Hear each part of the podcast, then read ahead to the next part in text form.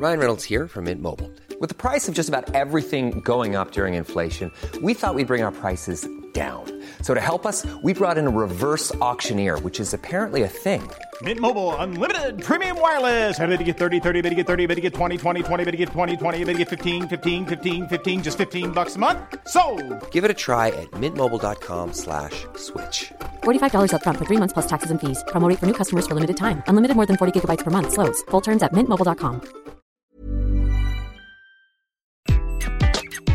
Bonjour, dans cet épisode, je vais vous parler de la révolution de la libération de la parole en entreprise.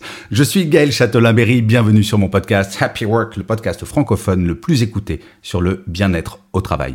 N'hésitez surtout pas à mettre des pouces levés si vous êtes sur YouTube, des étoiles, à partager, à commenter. Cela fera que Happy Work durera encore longtemps.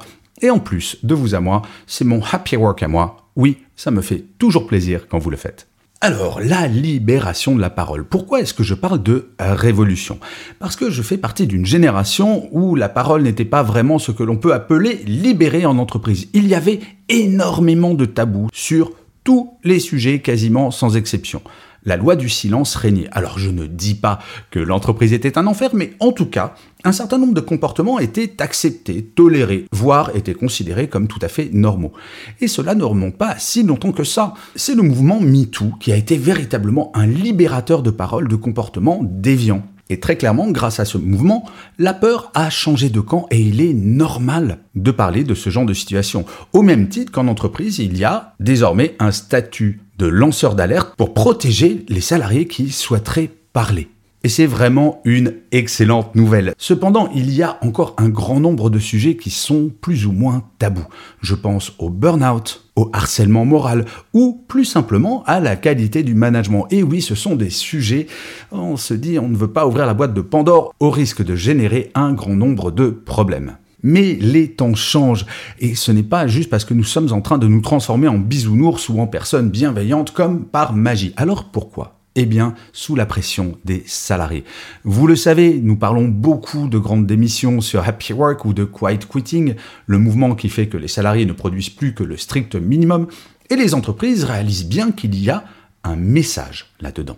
Non, il n'est pas possible d'exiger que les personnes soient motivées si on ne répond pas aux craintes ou aux questions que ces mêmes salariés ont. En fait, nous sommes passés d'un monde où les entreprises n'avaient pas à traiter ces sujets parce qu'elles n'avaient aucun problème à recruter puisqu'il y avait du chômage de masse, à un monde où elles sont obligées d'être transparentes sur ces sujets si elles veulent mobiliser des gens pour rentrer dans l'entreprise, mais surtout pour les fidéliser. Alors, comment cela se passe-t-il, la libération de la parole? Parce que ça ne se décrète pas. Comme je le dis souvent, un escalier, ça se nettoie par le haut. Oui, ce sont les comités exécutifs, les dirigeants et les dirigeantes qui doivent donner l'exemple.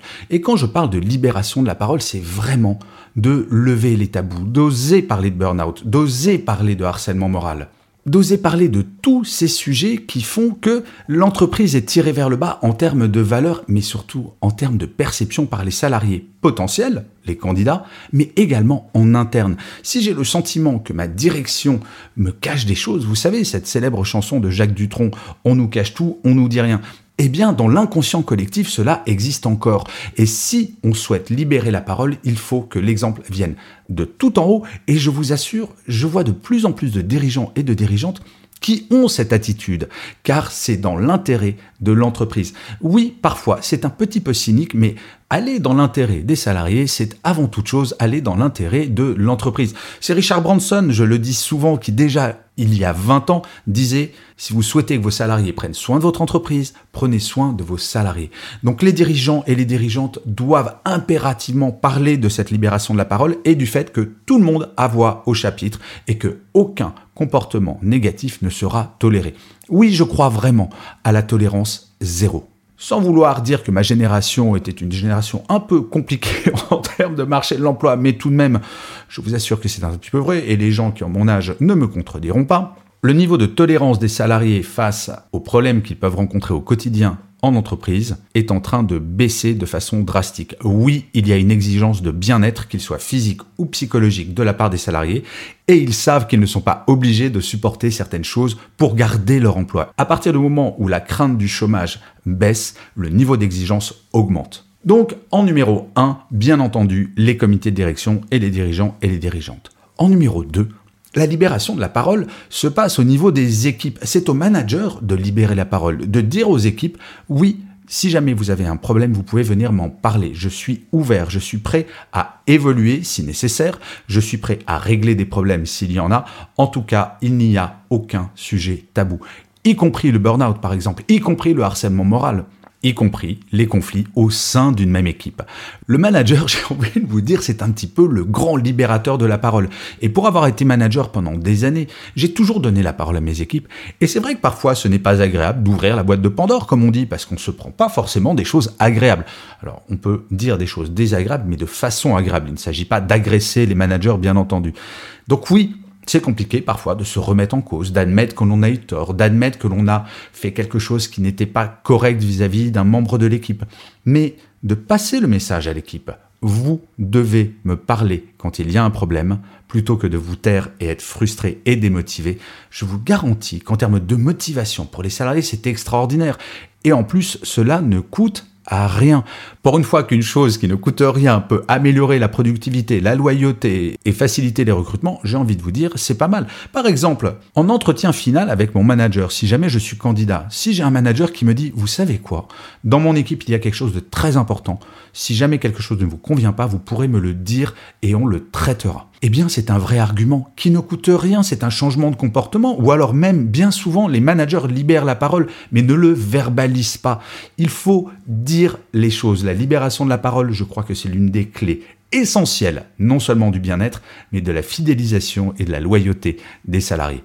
Donc, en un, les comités de direction, en deux, les managers, et vous allez voir, la libération de la parole fera que le bien-être au travail progressera de façon absolument massive. Car bien entendu, derrière la libération de la parole, il faudra de l'action. Il ne s'agit pas de demander à quelqu'un Eh, explique-moi ce qui va pas et de ne rien faire après. Donc c'est vraiment une action qui s'inscrit dans le moyen et le long terme. Je vous remercie mille fois d'avoir écouté cet épisode de Happy Work ou de l'avoir regardé si vous êtes sur YouTube. N'hésitez surtout pas à mettre des pouces levés, à mettre des étoiles, à commenter, à partager cet épisode s'il vous a plu. Et surtout, n'hésitez pas à parler de Happy Work à vos collègues, à votre manager, à vos amis. C'est comme cela que Happy Work durera encore longtemps. Je vous dis rendez-vous à demain puisque je vous le rappelle, Happy Work est une quotidienne. Et d'ici là, plus que jamais, prenez soin de vous. Salut les amis.